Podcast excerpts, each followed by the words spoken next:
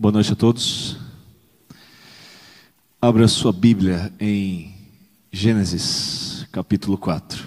Nós temos acompanhado nessa nossa série, todos os domingos, a aliança eterna, que é o relacionamento salvífico que Deus estabeleceu com a humanidade desde a criação.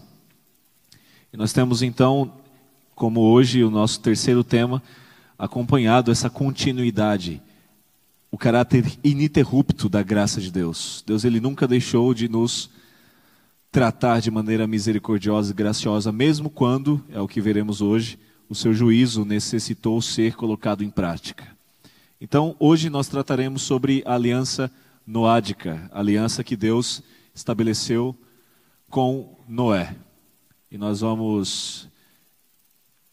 Chris, eu acho que precisa clicar na tela lá para ele, ele ir, ou conectar o negócio. Enfim, nós vimos como Deus trabalhou com a humanidade a partir da criação, formando-os ou formando-nos a sua imagem e semelhança e como Deus então estabelece esse vínculo de relacionamento, de aliança com Adão, mesmo após o pecado, que foi o que vimos no domingo passado, a aliança edênica, a aliança que ele estabeleceu com Adão. E hoje nós falaremos sobre a aliança noádica, a aliança que ele estabelece com Noé. Mas apenas recapitulando, nós temos visto o conceito da aliança, Brit, que é um vínculo indivisível, um pacto, uma aliança, um relacionamento. E Deus ele estabelece isso com o ser humano assim que o cria, a sua imagem e semelhança lá no Éden. Então, nosso roteiro de estudos aqui, ele visa analisar do Éden lá no começo até o novo Éden, lá no final da Bíblia, como Deus ele tem estabelecido a sua aliança de criação conosco e ele não muda. Com diversos patriarcas ele estabelece essa mesma aliança apenas com o intuito de retornar, ratificar e, e confirmar a aliança que ele havia feito anteriormente, não substituindo-a, mas confirmando-a. Tanto que o desejo de Deus é nos devolver o mesmo Éden que lá no princípio foi criado. Nós vimos também que a aliança da criação, Deus estabelece a imagem e semelhança a nós. Nós vimos também que Deus, quando Adão peca, ele reformula essa mesma aliança de graça, tentando devolver ao homem o que ele havia perdido lá no Éden, prometendo a redenção e prometendo em Gênesis 3,15 que o Messias viria para redimir a humanidade. E nós vimos que a maldição não recai sobre o ser humano, mas sobre Satanás, o responsável, e sobre a terra, Adam, Adamá. E o homem, em última instância, foi abençoado. Tanto que, quando o homem vai nomear sua esposa, ele o faz dando-lhe o nome de Ravá, Eva, que é vida. Então, o nosso roteiro encerra aí e nós vamos falar hoje de Noé. A humanidade, mesmo após a aliança de graça sendo refeita, a humanidade continua desandada, continua em pecado, então Deus tem que tomar uma providência para que sua justiça seja feita. E nós vamos tratar sobre isso agora, e eu peço para que você abra sua Bíblia em Gênesis capítulo 4. Então vamos lá.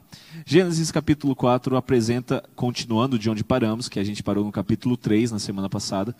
Gênesis capítulo 4 vai mostrar aqui o, a consequência direta do pecado de Adão, que é os seus filhos se matando, brigando entre si e culminando no primeiro homicídio da história da humanidade. Conheceu Adão e Eva, ou Adão a Eva, sua mulher, verso 1. E esta concebeu e teve a Caim, e disse: Alcancei do Senhor o varão, alcancei do Senhor o homem. Então, para Eva, quando ela teve Caim, ela esperava, na sua fé, de que a promessa de que o Messias viria da sua descendência, da sua carne, da sua semente, ela achava que essa promessa já havia sido cumprida em Caim. Então, quando ela concebe da luz ao varão, ela fala: Alcancei do Senhor o varão prometido em Gênesis 3,15. Ela, na esperança de que a restauração já viesse ainda na sua geração. O que é louvável, mostra a fé e a esperança que o povo de Deus sempre teve. Contudo, o texto continua dizendo: tornou a dar à luz e teve Abel, seu irmão. Abel foi pastor de ovelhas e Caim foi lavrador da terra. Ao cabo de dias, trouxe Caim o fruto da terra, uma oferta ao Senhor. Abel também trouxe dos primogênitos das suas ovelhas e da sua gordura.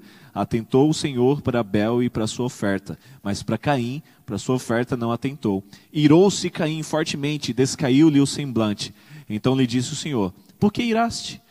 E por que se descaiu o teu semblante? se procederes bem, não terás aceito, não serás aceito, e se procederes sem o bem, o pecado jaz a porta, e sobre ti será o seu desejo, mas sobre ele deverás dominar. Ou seja, toma tenência, cuida aí do que você tem pensado na sua cachola. Verso 8. Disse Caim a seu irmão Abel: Vamos ao campo. Estando eles no campo, Caim se levantou contra o seu irmão Abel e o matou. E disse o Senhor a Caim: com a mesma estratégia de misericórdia que ele fez com seu pai. Ele sabia o que tinha acontecido, mas dá a chance do pecador confessar e buscar remissão, buscar redenção. Deus pergunta: o que foi que aconteceu? E olha a resposta de Caim, uma resposta completamente contrastante com a resposta do seu pai, com a postura do seu pai. Adão, quando peca, ele foge da presença de Deus como uma criança, reconhecendo que fez o erro e com medo da bronca. Adão foge. Ele está em desobediência, mas ele ainda não está em completa rebelião configurada, digamos assim. Mas Caim não. Há um crescente dentro dessa natureza pecaminosa que se deu como algo inerente, algo como que faz parte da nossa própria existência. E após Adão, o pecado ele foi escalonando, ele foi sendo é, exponencialmente multiplicado. Então a postura de Adão, desobediente, fugindo de Deus com medo e vergonha, ela não está mais presente em Caim, o seu filho. Quando Caim peca e quando ele é confrontado por Deus, a sua resposta é completamente uma resposta de desdém e descaso para com o Criador. Ele responde no verso 9, né? Disse o Senhor a Caim: Onde está Bel, teu irmão? E ele respondeu: Não sei. Por acaso sou o guarda-costa do meu irmão? Você consegue ver a, a petulância da resposta de Caim? Consegue ver quão arrogante ele se mostra diante de Deus? Não sei. Não sou guarda-costa dele. Se vira e procura o Senhor.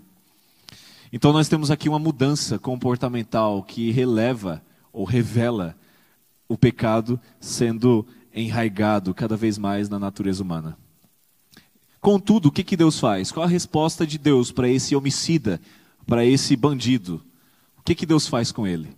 Como eu, eu, disse semana passada e vou insistir nessa linha de raciocínio por muitas semanas ainda, nós costumamos olhar para o Deus veterotestamentário, para o Deus do Antigo Testamento, com uma certa braveza no olhar. A gente imagina Deus como sendo bravo, irado e, quiçá, tirano, muitas vezes. E a gente imagina Deus fazendo com Caim algo que não combina com o caráter de Deus. Vamos ler aqui. Disse Deus: O que fizeste? A voz do teu irmão, do sangue do teu irmão, clama a mim desde a terra. Agora, maldito és desde a terra, que abriu a sua boca para receber das tuas mãos o sangue do teu irmão. Aqui, finalmente, o ser humano recebe a maldição direta pelo seu pecado. Com Adão, que representava a totalidade da humanidade, ele não foi amaldiçoado. Mas aqui, com o um indivíduo específico, aquele que escolhe pela sua liberdade de, de decisão, escolhe o pecado, ele recebe sim a maldição do pecado. O salário do pecado é a morte, a morte eterna. E o homem não será, voluntariamente, uma vez que ele pecou, não será liberto da, da maldição do pecado. Se ele insistir no pecado voluntariamente, cognitivamente, intencionalmente, maldito será ele, e ele será destruído junto com a serpente e junto com a terra. Então, as ações individuais do ser humano, elas são respondidas por Deus à altura. O ser humano, na sua totalidade, representados ali por Adão e Eva, não foram amaldiçoados porque eles receberam a promessa do redentor, do substituto. Mas uma vez que você rejeita o substituto, como Caim fez, nem se atentando ao cordeiro, que era um símbolo dessa substituição, quando você rejeita a graça substitutiva, vicária, aí sim você receberá a maldição do pecado. É isso que Deus está apresentando aqui. Contudo, mesmo a este Caim, pecador, mesmo a este Caim, que de maneira violenta extingue a vida do seu irmão, olha só como Deus faz. Ele fala no verso 13, ainda preocupado com Caim. Então disse Caim ao Senhor: é muito grande esse meu pecado, mais do que eu posso suportar. Hoje me lançarás na face da terra, e da tua presença me esconderei. Eu serei fugitivo e errante pela terra, e qualquer um que comigo se encontrar me matará. Será então objeto da, da vingança pelo sangue de Abel. Ele estava com medo de ser vingado, estava com medo de ser morto. Então o Senhor responde no verso 15: O Senhor, porém, lhe disse: Portanto, qualquer um que matar a Caim será vingado sete vezes. E pôs o Senhor um sinal em Caim, para que ninguém o ferisse, quem quer que o encontrasse. Ou seja, realmente era justo que alguém vingasse a morte de Abel. A Bíblia fala, e nós vamos ver isso daqui a pouco. Deus fala: olha, aquele que derramar o sangue do homem, esse será morto, porque o homem foi feito à imagem e semelhança de Deus. Então a pena capital para homicídio é a morte. Isso é um preceito que Deus estabelece ainda já para Noé. Não é um conceito no, mosaico para Moisés. Não é uma coisa arbitrária da antiguidade. O próprio Deus estabeleceu a sacracidade da vida humana. Ela não pode ser ferida. E aquele que o fizer voluntariamente, de maneira dolosa, esse pagará com a vida.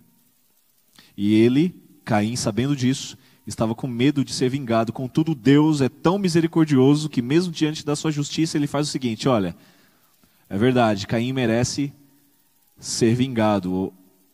Contudo, eu vou pôr uma marca, um sinal que a Bíblia não fala qual é, mas eu vou pôr um sinal visível, externo, para que todo mundo que olhe para Caim saiba que ninguém vai mexer no meu menino.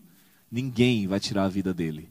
Mesmo ele sendo esse pecador, mesmo ele sendo esse bandido homicida, ele é o meu menino. Ninguém vai encostar um dedo em Caim. Olha só que cuidado é esse. E a gente costuma ver Deus amaldiçoando Caim, expulsando ele da sua presença, colocando sobre ele uma marca de vergonha, ladrão, vacilão. É assim que a gente imagina Deus fazendo com Caim, humilhando, espizinhando o rapaz e expulsando da sua presença. É assim que a gente pinta o Deus do Antigo Testamento na nossa cabeça para as nossas crianças. Mas ele está fazendo completamente o oposto. Ele põe de fato um sinal, uma marca em Caim. Mas não é para humilhá-lo e nem para diminuí-lo. É completamente oposto. É para que ninguém tirasse a vida de Caim, porque mesmo sendo pecador, mesmo sendo homicida, Deus ama. E a gente olha para esse Deus misericordioso e a gente vê o contraste com o senso comum apresentando o Deus do Antigo Testamento como alguém bravo, com o que a Bíblia apresenta aqui. Ninguém vai tirar a vida de Caim. E se alguém ousar mexer em Caim, será vingado sete vezes. Ou seja, ninguém está autorizado a tirar a vida de Caim, mesmo ele merecendo. Ninguém vai mexer. E quem ousar fazer isso será vingado sete vezes. Ou seja, Deus realmente não queria que ninguém encostasse um fio de cabelo naquele homicida, naquele que a gente hoje espizinharia e cuspiria na sua face. Se isso não for graça, eu não sei o que é.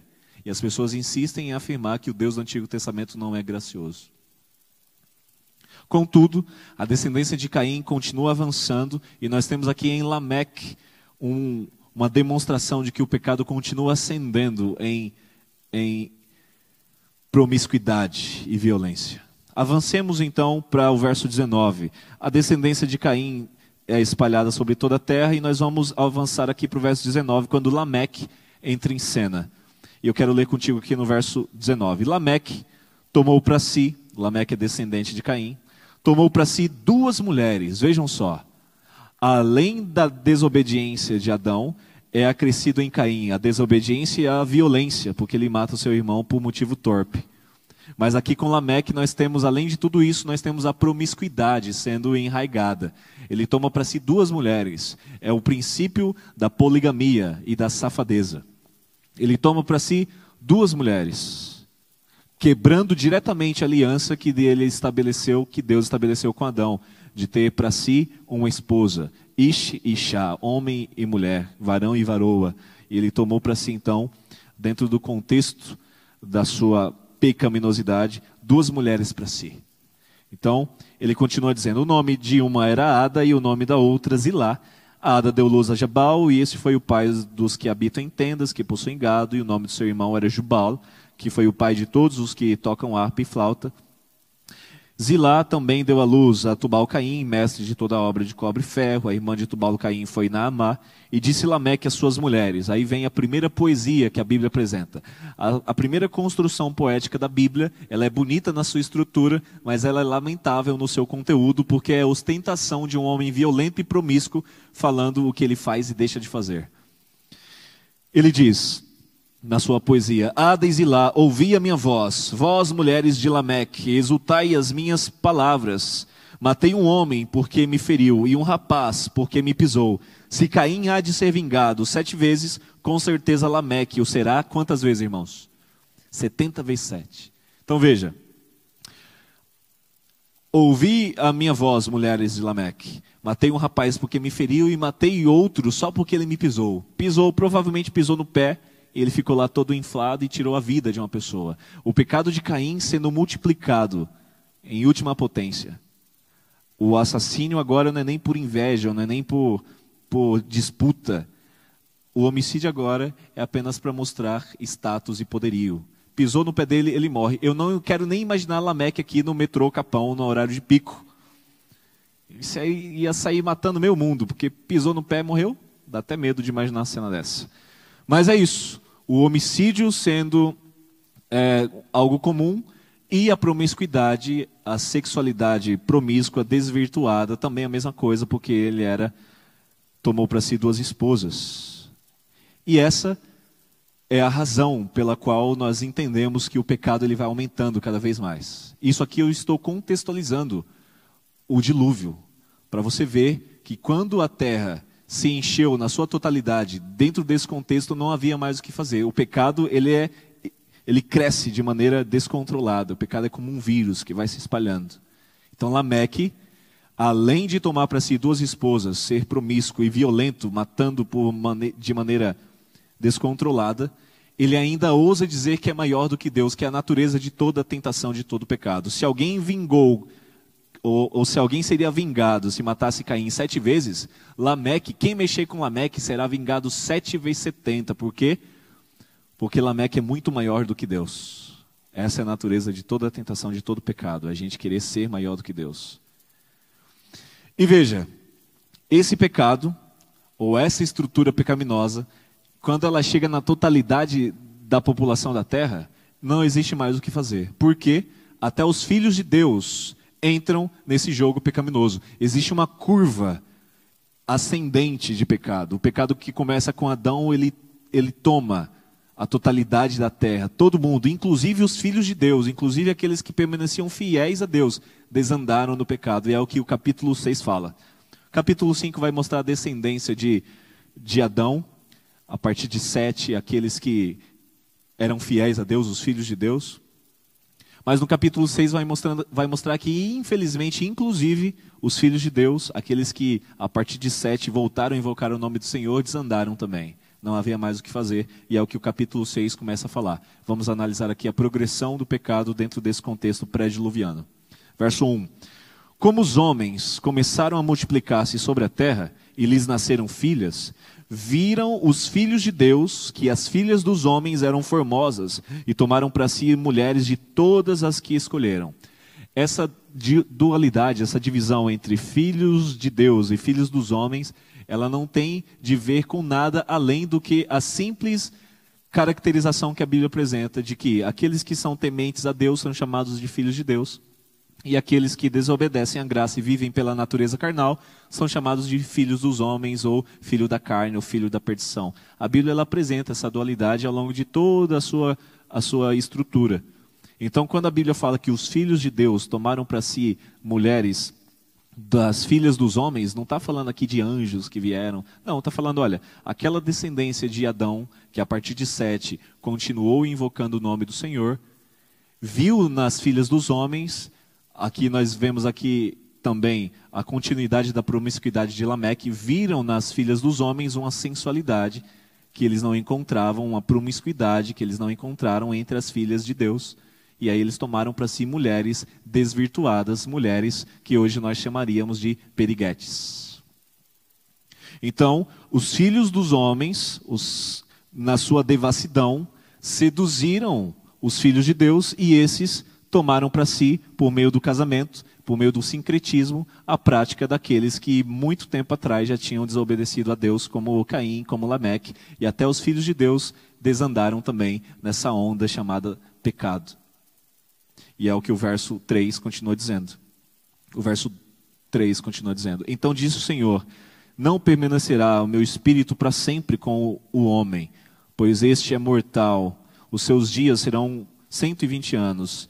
Havia naqueles dias, naqueles dias gigantes na terra, e também depois, quando os filhos de Deus conheceram e conhecer aqui é coabitar, tomaram para si matrimonialmente as filhas dos homens, as quais lhe nasceram filhos, estes foram valentes, os homens de renome que houve na antiguidade. Ou seja, a união entre os filhos de Deus e os filhos dos homens das trevas desobedientes resultaram em homens valentes de renome na antiguidade. Como que na antiguidade uma pessoa ou uma, um país conseguia um renome, um nome famoso? Como? Somente num contexto bélico, num contexto militar, de destruir os seus inimigos por meio da violência. A antiguidade é caracterizada por isso. Você encontra renome quando você destrói os seus inimigos. E encontramos isso já em Davi, quando as mulheres estão louvando Davi, falando: olha, Saul matou um monte, mas Davi matou muito mais ainda. Ou seja, quanto mais inimigos você derrotar, mais você tem renome, fama e o seu nome é conhecido por toda a terra.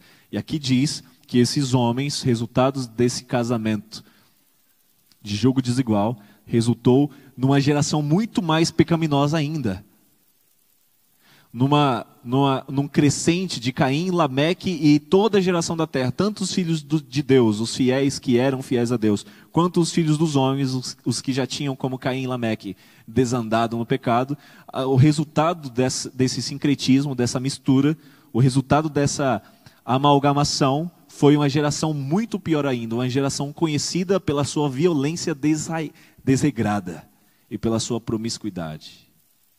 Era esse o contexto da terra.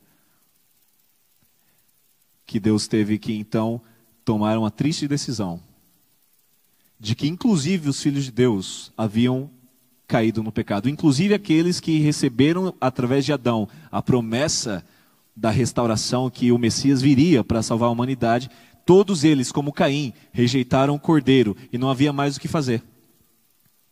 Então Deus decidiu interromper o plano de redenção interrompeu o plano que ele tinha preparado antes mesmo da fundação do mundo. Ele apresentou o plano para Adão: olha, você não vai ser fulminado, você merece, mas não será, porque eu enviarei o meu filho para morrer em teu lugar e o, o, meu filho se encarnará por meio da tua descendência, por meio da, da humanidade, para poder morrer a tua morte. Mas as, as gerações foram vindo e toda a terra, inclusive os filhos de Deus, rejeitaram na sua inteireza, na sua totalidade, rejeitaram o Cordeiro, rejeitaram o plano de redenção. Então, aquele plano que foi pré-estabelecido antes da fundação do mundo, todo mundo tinha rejeitado, Deus já não tinha mais o que fazer, ele então iria aniquilar a humanidade. Ninguém aqui se encontrava diante da graça, ninguém. Inclusive, o protagonista dessa nossa, não o protagonista, mas o centro dessa nossa análise de hoje, que é Noé Inclusive ele estava no meio dessa muvuca pecaminosa toda. Ninguém se encontrava diante de Deus. Você consegue imaginar o contexto desse mundo pré-diluviano? Eu consigo enxergar um peso nessa narrativa, porque quando Deus decide aniquilar a terra, nós vemos nessa curva de pecado a totalidade do planeta sendo mergulhada nessa, nessa algazarra de pecado. A desobediência de Adão, ela é acrescida à violência de Caim. A desobediência e a violência é acrescentada da promiscuidade de Lameque. E a terra inteira agora está em desobediência, violência, promiscuidade e rebelião, porque ninguém quer saber mais de Deus. Então, essa curva ascendente do pecado mostra que todo o planeta havia rejeitado a aliança, havia rejeitado a graça. Todo mundo.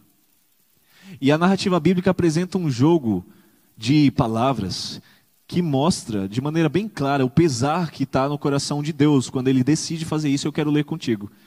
Olha só no verso 5.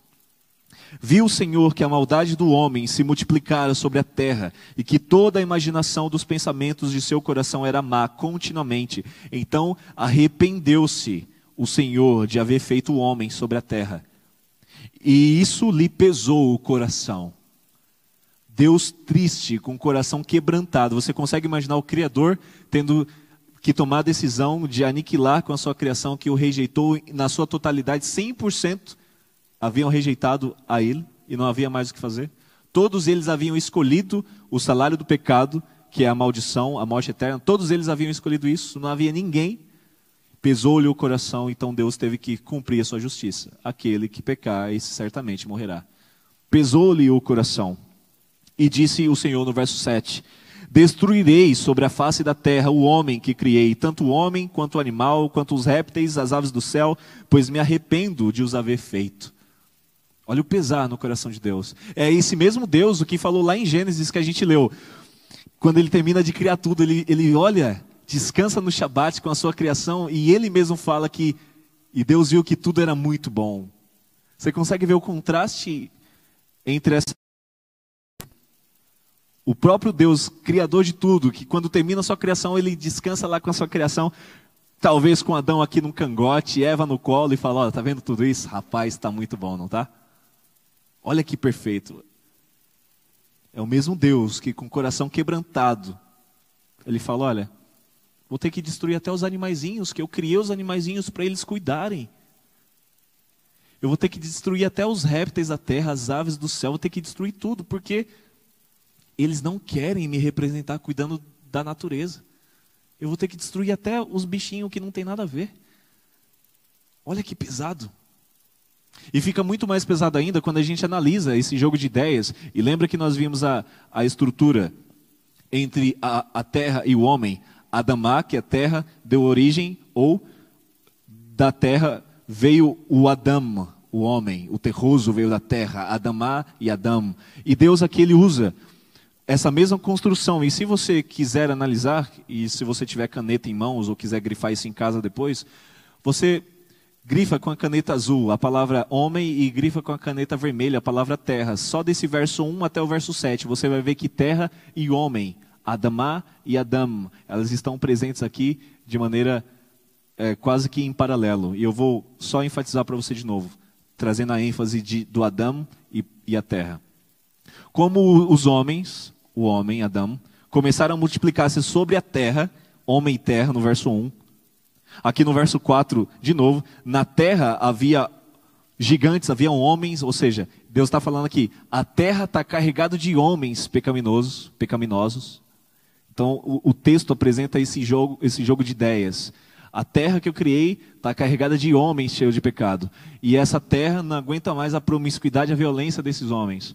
E o texto continua dizendo aqui no verso 5: e o Senhor viu que a maldade do homem se multiplicou sobre a terra. O texto inteiro, nessa perícope, nessa sessão, ela apresenta esse jogo de ideias. A maldade do homem encheu a terra, e por causa do homem, a terra será destruída. E a terra estará livre do homem, porque o homem não quis mais cuidar da terra. Então, esse jogo de ideias, é, de palavras, é muito pesado e muito triste. Porque Deus criou o homem para cuidar da terra. E Deus amaldiçoou a terra por causa do homem. Mas o homem preferiu escolher a maldição do que cuidar e representar Deus diante da terra. Então, Deus decidiu eliminar a terra por causa do homem. É uma construção muito bonita apresentada aqui em Gênesis e mostra o pesar de Deus. Deus estava triste. A gente costuma olhar para esse Deus que tacou água em tudo como um Deus mau, um Deus que lá de cima estava dando risada vendo as pessoas se afogando, quando na verdade A Bíblia não menciona isso, mas eu, eu li numa, numa ilustração que me tocou o coração. Cada gota do dilúvio eram lágrimas de Deus chorando pela criação que escolheu o pecado. Então Deus inundou a terra com as suas lágrimas. Então a narrativa termina aí, pesada. O verso 7 encerra com esse peso, o coração de Deus pesado.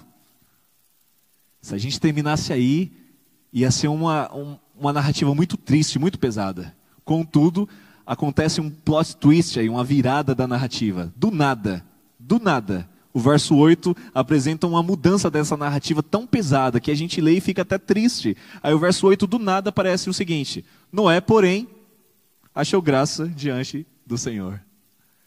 Do nada a narrativa que Deus apresenta, que o homem, na sua pecaminosidade e promiscuidade, que ele decide aniquilar com a humanidade, de repente, Noé achou graça diante do Senhor. Ou seja, Noé, no meio daquela muvuca, achou graça diante do Senhor. Noé aceitou a graça, aceitou o último lampejo, como ladrão na cruz, o último lampejo, o último suspiro, aceitou a graça.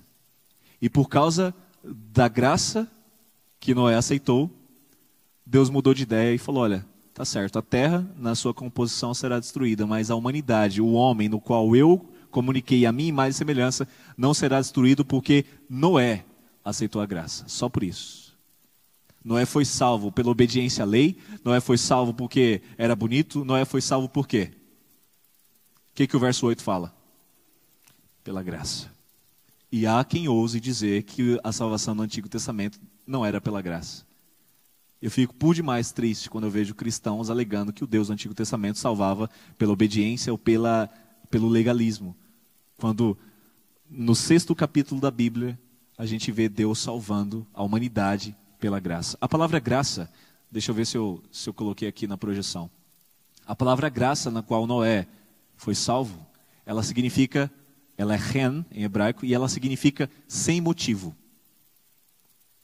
Então, quando me foi sugerido fazer uma tradução de um texto ao pé da letra, eu escolhi esse texto e eu fiz a tradução mais ao pé da letra que existia. E ficou mais ou menos assim: Noé achou-se sem motivo diante do Senhor. É isso que o texto está dizendo. A narrativa até agora fala: Deus vai ter que destruir a humanidade, Deus se arrependeu, ninguém aceitou a graça, está todo mundo em promiscuidade e violência, inclusive os filhos de Deus. Mas Noé aceitou e foi salvo. Por qual motivo Noé foi salvo? Sem motivo, a graça. Não foi salvo porque é obediente, porque ele estava no meio da muvuca lá também. Não foi salvo porque era impecável, porque ele estava no meio da pecaminosidade também. Foi salvo por quê? Sem motivo. Senhor, me perdoa. Está perdoado. Qual o motivo que o Senhor está me perdoando se eu também era parte dos filhos de Deus que tinham desandado lá? Sem motivo. Te perdoo porque você pediu, você aceitou, e Noé foi salvo pela graça. A sua tradução provavelmente apresenta algo diferente aí. A sua tradução, quem tiver uma tradução diferente, quiser ler em voz alta para a gente, me ajuda. Mas algumas traduções dizem assim: Noé, portanto. Você consegue. Tem alguém com a tradução diferente, verso 8? Olha só. Daniel leu ali para gente. Verso 8, o mesmo verso que você leu.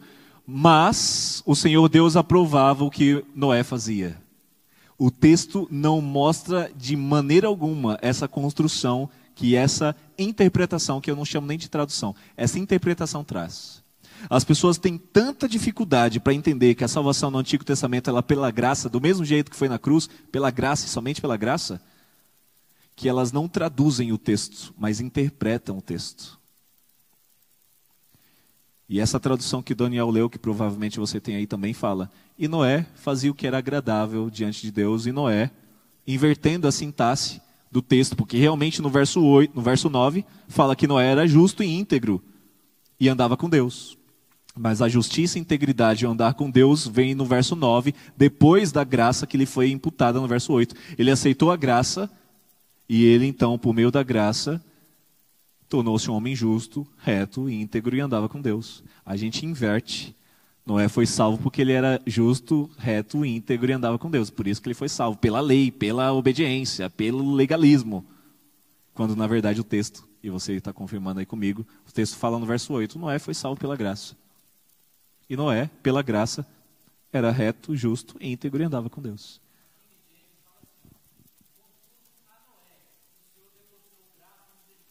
A King James é uma boa versão, mostra isso. Mostrou graça e misericórdia. Não temos dois adjetivos aí, dois, dois substantivos, graça e misericórdia. A gente só tem ren, traduzido ao pé da letra. E Noé achou ren diante do Senhor. A gente traduz ren por graça. Por que o que é graça? Graça é um presente que você recebe sem motivo. É um favor imerecido que você recebe por quê? É imerecido. Um presente de aniversário. Você recebe por quê? Porque você está aniversariando, tem um motivo ali. Você recebeu. Um presente de formatura. Você está se formando, então estou te parabenizando. Um presente de despedida. Olha, você está indo embora, a gente tá... Tem motivos, todos os presentes têm motivo. Agora, um presente sem motivo, eu costumo fazer isso. Eu tento no máximo que eu posso fazer isso com as minhas mulheres lá em casa. Às vezes, do nada, eu chego com um buquê de rosas para minha esposa. Não é data, não é dia das mães, não é dia das mulheres, não é aniversário de casamento, não é aniversário de namoro, não é nada. Sem motivo. Eu chego para ela e falo: Aqui, mulher. Aí ela fica toda feliz. Sem motivo. É, isso é um presente sem motivo. Por quê? Sem motivo. De graça. Porque eu te amo. É o mais próximo que eu consigo ilustrar a graça. E Deus, ele ama sem motivo. Você aceita a flor que eu estou te dando porque eu te amo? Aceito. Você só precisa aceitar. A graça é isso. A nossa participação é apenas aceitar. Eu aceito. Mas por que, que o Senhor está me dando isso? Porque eu sou bom, obediente, só tiro nota alta e sou infalível? Não, estou te dando porque eu sou amor e eu sou graça. Você quer? Quero. Então você aceita sem motivo. Isso é graça. Noé foi salvo de graça porque ele aceitou a salvação. Não porque ele era obediente, infalível, impecável. Contudo, a graça, não vamos diminuí-la. A mesma graça que é nos dada sem motivo e nos salva gratuitamente, é a mesma graça que com Noé, no verso 9, nos torna em pessoas retas, íntegras e andando com Deus. Não diminuemos a graça para um patamar de que, ah, eu sou salvo de graça, então agora eu vou viver a minha vida do jeito que eu estou. Não preciso de transformação de caráter, afinal ele me ama sem motivo. Não é isso que o texto está dizendo e nem eu. O que eu estou dizendo aqui, Noé, do jeito que ele estava, aceitou, foi salvo de graça. Aí o verso 9 fala que uma vez que a vida dele foi transformada pela graça, o verso 9 você pode ler comigo e confirmar. Ele era reto, justo e andava com Deus. É isso que a graça faz. A mesma graça que transforma, ou melhor, a mesma graça que salva, sem motivo, só porque você aceitou, é a mesma graça que transforma você numa pessoa nova, em, a imagem e semelhança de Cristo, sendo justo, reto e íntegro. Então nós temos um discurso hoje universalista de falar, olha, a graça é sem motivo, ela te salva do jeito que você está, não precisa transformação de caráter, e isso é um evangelho desconfigurado o que eu estou tentando apresentar aqui agora é que Noé estava no meio daquele mundo pré-diluviano, tinha rejeitado a graça, mas no último lampejo, ele aceitou e Deus o salvou de graça. Não era pela obediência, não era por mérito, não era por etnia, foi salvo sem motivo, de graça. É esse Deus que a gente adora. É esse Deus que a gente exulta e que a gente deve pregar que ele está voltando muito em breve. A salvação veterotestamentária, ela nunca foi pela obediência, ela nunca foi por é, etnia. A salvação no Antigo Testamento, ela foi sempre tão gratuita quanto a salvação manifestada na cruz. É o mesmo Deus. É isso que a gente está tentando ver nessa nossa série. O Deus do Antigo Testamento não mudou sua faceta para o Deus do Novo Testamento. E o Deus que, que nos cuida hoje não é um Deus diferente de outrora. É o mesmo Deus, a mesma aliança eterna. E nós avançamos no texto. É, nós vamos pular aqui por questão de tempo, mas eu quero ler contigo aqui no verso 18. Vamos avançar para o verso 18. Noé foi salvo de graça, não foi pela lei. E de graça ele foi inserido na aliança. Olha só. Vamos avançar aqui no verso 18. Mas contigo estabelecerei a minha aliança, e entrarás na arca tu e contigo os teus filhos, a tua mulher e as mulheres de teus filhos. Foi salvo ele e sua família. Por quê? Porque na aliança edênica, a família é a instituição sagrada. Ele poderia ter salvado Noé e criado uma outra Eva para ele, mas ele escolheu a família de Noé. Foi salvo ele e toda a sua casa. Mas não é isso que eu queria chamar a sua atenção. Eu queria chamar a sua atenção para o verbo estabelecerei aqui. Esse verbo estabelecerei, não sei como está na sua tradução, pode estar contigo confirmarei minha aliança, contigo farei minha aliança, contigo estabelecerei minha aliança, contudo, o verbo original no qual o texto foi construído, esse verbo ele vem da raiz do, do verbo kuma, que é levantar. Contigo levantarei a minha aliança. É essa a ideia que o texto traz. Noé, eu ia destruir tudo, mas você aceitou a graça. Então eu vou levantar a aliança que todo mundo tinha derrubado. E você vai ser aquele no qual eu vou levantar a minha aliança. Você só levanta algo que foi derrubado anteriormente. Esse texto nos dá a impressão de que o que Deus faz com Noé é uma continuidade da aliança que ele faz com Adão. Eu erguerei, eu levantarei a aliança que a humanidade derrubou. Ele é uma continuidade de Adão e não uma interrupção. Então, o que Deus estabelece para Adão era universal, porque Adão representava toda a humanidade. E o que ele estabelece para Noé também é universal, porque Noé e sua casa, sua prole, representam também, agora, toda a humanidade. Então, o que Deus estabelece para Adão, ele continua com Noé, ele não descontinua. Nós não vamos ler aqui por questão de tempo apenas, mas eu tenho alguns paralelos aqui. Ele confirma a aliança que ele faz com Adão lá em Gênesis 3,15. Adão, eu vou fazer uma aliança com, contigo no qual o Messias virá morrer pela humanidade. E ele levanta, ele estabelece essa mesma aliança com Noé. Mas ele também usa de elementos que ele estabeleceu com Adão também. No capítulo 9, no verso 1 ao 7, ele fala: olha, você vai crescer, você vai multiplicar, você vai encher toda a terra. A mesma estrutura que ele havia estabelecido para Adão. É a mesma coisa, Deus não muda. E ele também usa, aqui apenas três paralelos, mas são, são outros. E aqui também a alimentação, de toda a árvore do campo você vai comer, mas dessa vez eu vou permitir você se alimentar de alimentação carne. Por quê? Porque todas as ervas do campo foram destruídas pelo dilúvio, mas ele também, Deus é aquele que alimenta, Deus é aquele que provê o alimento. E mesmo a alimentação carne que Deus estabelece para Noé, não é qualquer coisa que ele vai comer. Leia comigo aqui no capítulo 7. Olha só, o mesmo Deus que que fala para Adão o que é comida, o que não é comida, é o mesmo Deus que fala para Noé o que é comida, o que não é comida. É o Deus que cuida, é o Deus que mantém. Capítulo 7, no verso 1 e 2. Depois disse o Senhor a Noé: Entra na arca, tu e toda a tua casa, porque és justo diante de mim nessa geração. De todos os animais limpos, levará contigo sete pares macho e fêmea, mas dos animais imundos levará apenas dois pares, macho e fêmea. Deus aqui já havia estabelecido a divisão entre animais limpos e animais imundos. Essa divisão de animais que eram limpos ou adequados para o alimento e animais imundos, ou seja, que não são adequados para o alimento, não foi inventado por Moisés lá no Monte Sinai. Foi estabelecido por Deus a Noé. E Noé não representava uma etnia judaica, Noé não representava a nação israelita, Noé representava toda a humanidade. Então, essa distinção entre animais limpos e imundos, que servem para alimento ou não, não foi invenção mosaica para o povo judeu. Foi um conceito que o próprio Deus estabeleceu na aliança noádica, que era para toda a humanidade. Então, o mesmo Deus que fala, Adão, isso aqui é alimento, isso aqui não é, é o mesmo Deus que fala para Noé, Noé, você vai voltar a comer das, das árvores do campo quando elas nascerem. Mas, até lá, o plano B, você pode se alimentar de animal morto, bicho morto. Mas esses aqui são alimentos e aqueles lá não são. Por isso que os animais limpos, ele separou sete pares. E os animais imundos, ele separou apenas um par. Que era para procriar e não extinguir a, a espécie. Mas os animais limpos, eles serviriam para quê? Para alimento e para sacrifício. Olha só quando Noé sai da arca, no capítulo 8, ele estabelece um altar. Vamos pular aqui para o capítulo 8, no verso 15. No verso 15, verso 20, vamos avançar aqui. Olha só. Então, quando saiu da arca, capítulo 8, então edificou Noé um altar ao Senhor e tomando de todos os animais o que, irmãos? De todos os animais limpos e de todas as aves limpas ofereceu holocausto ao Senhor. Ou seja, ele ofereceu a Deus o que Deus estabeleceu para eles como sendo alimento. Deus só aceitava no seu altar aquilo que ele permitiu o homem se alimentar, porque a nossa mesa e o altar de sacrifício a Deus são a mesma coisa. Então, os animais limpos, eles serviriam para sacrifício, para demonstrar a aceitação do plano de redenção, eles serviriam para alimento, para demonstrar que eu aceitei Deus como meu alimentador, o meu mantenedor. Então é muito fácil hoje a gente chegar e falar assim: ah, essa divisão aí de animal limpo, animal imundo, é coisa que Deus deu só para Moisés, para o povo judeu, isso aí é besteira.